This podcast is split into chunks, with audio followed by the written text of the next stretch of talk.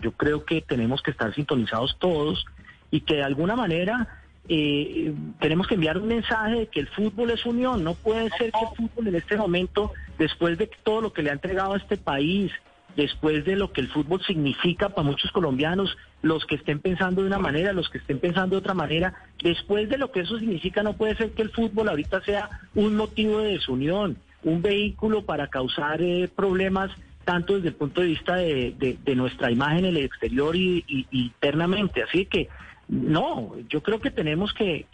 ser conscientes y por eso le digo, estos son decisiones diarias de cómo está evolucionando el tema. Ojalá podamos evolucionar prontamente, ojalá podamos encontrar el camino que tiene que ser desde el punto de vista del diálogo y que con base en eso podamos retomar la actividad del fútbol lo, lo antes posible, entendiendo el fútbol como un vehículo no solo desde el punto de vista de, que es un negocio, porque es, sino un vehículo transformador. Yo creo que el fútbol hay que aprovecharlo en estas circunstancias para darle, para repensarlo y ver cómo a través del fútbol una sociedad como la nuestra puede transformarse también.